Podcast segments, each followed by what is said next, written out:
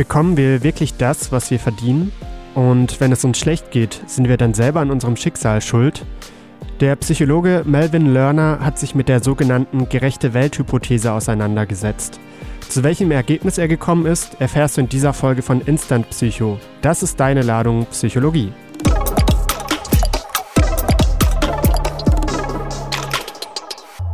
Ich glaube, jeder hat das schon mal erlebt. Man begegnet einem Obdachlosen in der Stadt und denkt sich, der ist doch selber schuld an seiner Situation. Vielleicht hat er es sogar verdient. In einem noch krasseren Kontext kann es bei Vergewaltigungsopfern dazu kommen, dass man denen nachsagt, sie hätten ihre Vergewaltigung durch den zu kurzen Minirock provoziert und seien dann selbst schuld an dieser Situation. Aber warum ist das eigentlich so? Mit diesem Phänomen hat sich der Sozialpsychologe Melvin Lerner um das Jahr 1965 beschäftigt und 1980 in seinem Buch The Belief in a Just World veröffentlicht. Zentral dabei ist die gerechte Welthypothese. Demnach wird die Ursache einer Situation vor allem den vermuteten Charakterzügen zugeschrieben und Fakten geraten dabei in den Hintergrund. Kurz gesagt, Menschen verfallen oft dem Glauben, dass wir in einer stabilen und geordneten Welt leben, in der schlimme Dinge nur schlechten Menschen und gute Dinge nur guten Menschen passieren.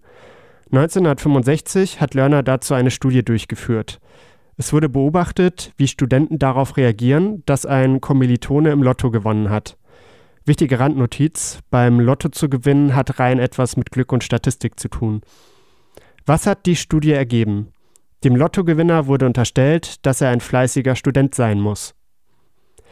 In diesem Beispiel kommt niemand zu Schaden. Wenn allerdings Missbrauchsopfer davon konfrontiert werden und diesen die Schuld für ihre Situation selbst zugeschrieben wird, dann schadet das den Betroffenen zusätzlich.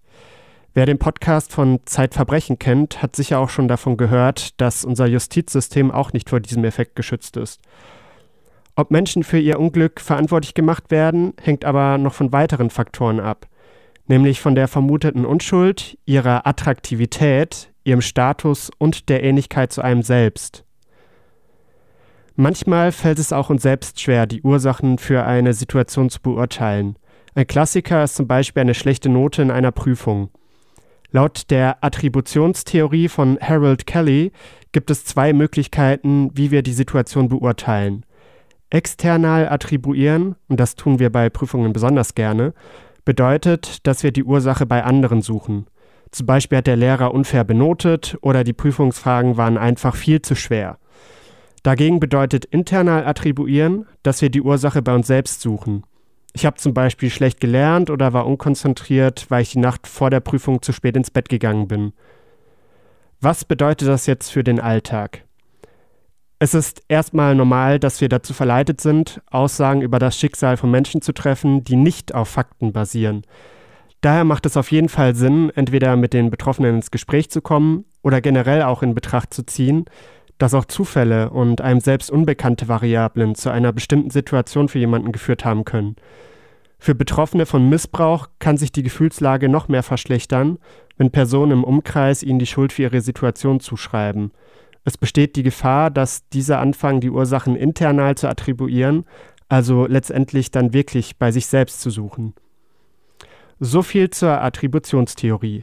Quellen zu diesem Thema findest du auf instantpsycho.de. Instant Psycho ist deine Ladung Psychologie.